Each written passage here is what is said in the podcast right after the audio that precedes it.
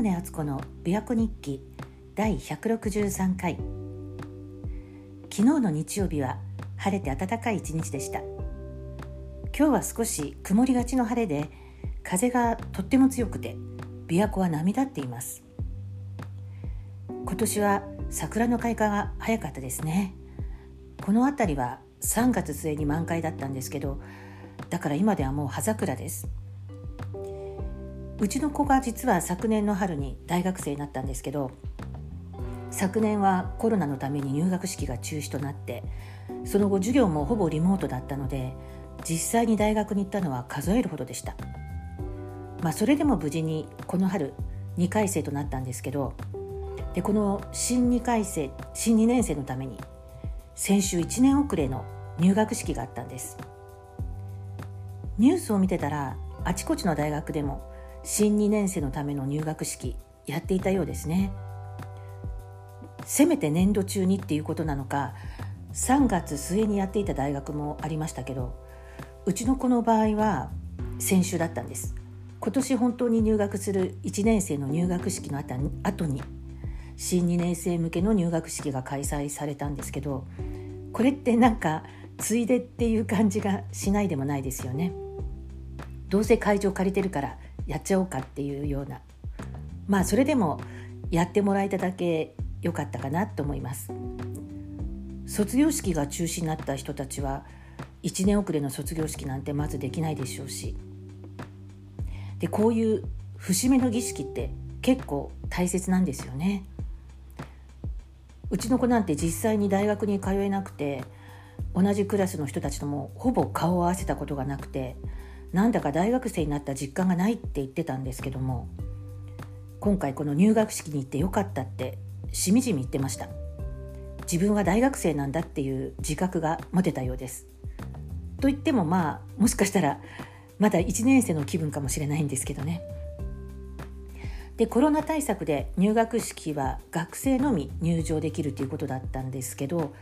私は一応会場の近くまで行って記念写真だけ撮ってきました。でその入学式の間近くの美術館に入ったんです。本当はその美術館のカフェでコーヒーでも飲んで休憩しようかなって思ったんですけど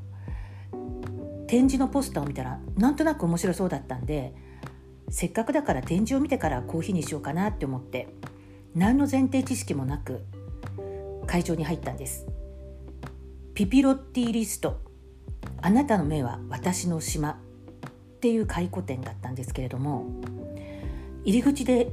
いきなり靴を脱ぐように言われたんです。え？って思って。でビビロティリストっていうこのアーティスト後で調べてみると私と同年代のスイスの女性なんですね。でビデオ映像などを使った作品が多いようなんですけど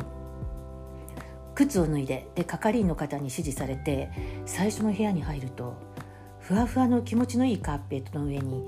大きなクッションがいくつも置いてあってで壁面に映像が流れてるんです。でクッションの上に座ってのんびり映像を見てる人たちがいて音楽も流れてるからまあまるでプロモーションビデオを見ているような気分で私もしばらくその部屋で過ごして。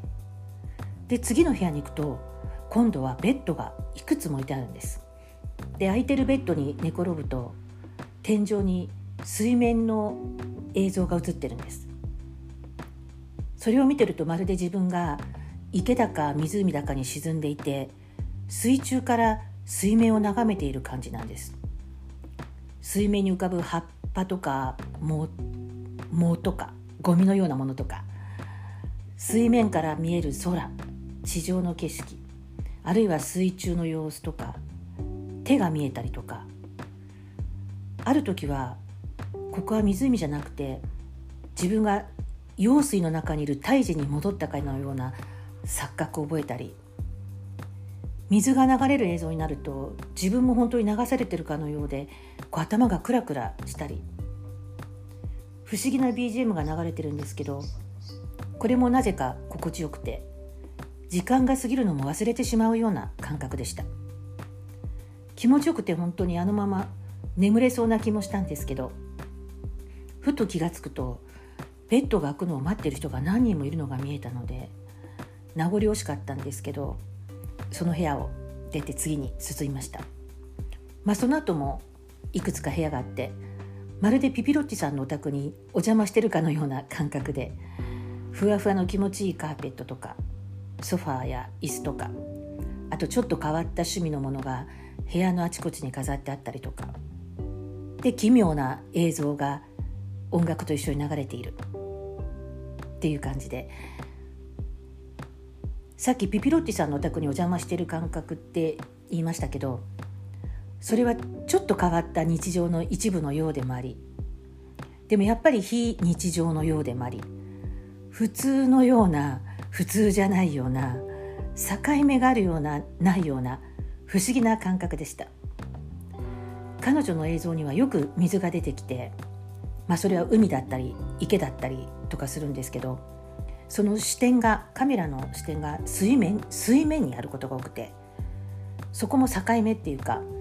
水の中と水の上の世界両方を見てるんです。まあ私の普段の生活にはない視点だったのでこれは私にとっては非日常の世界でした。何の前提知識もなくてポンと入った美術館の展覧会だったんですけど思いのほか楽しい時間を過ごしました。で気が付くと閉館時間が近づいていてっていうかコロナのせいで閉館時間が夕方の早い時間になってたようでだから私が展示を見た後に入ろうと思っていたミュージアムのカフェは私が入り口に着く直前にもうラストオーダーの時間が終了してたんですだからカフェのテラスで一息つくことはできなかったんですけど、まあ、でも普通ではなかなか過ごせない不思議な時間を過ごせてラッキーでした。そういえば最後に美術館に行ったのっていつだったかなって考えるとやっぱりコロナの騒動が始まる前だったのでたまにはアートの世界に触れなきゃって思いましたなんだかいろんな感覚が刺激された気がしますちなみにこのピピロッティさんどんな人なのかなってフェミニスト風の気取った感じの方なのかななんて思ってたら後でネットで美術館の映像を見ると気さくな感じのひょうひょうとしたとっても面白そうな方に見えました。この展示は京都国立近代美術館で6月13日まで開かれていますのでご興味のある方はぜひどうぞ会場では靴を脱ぐので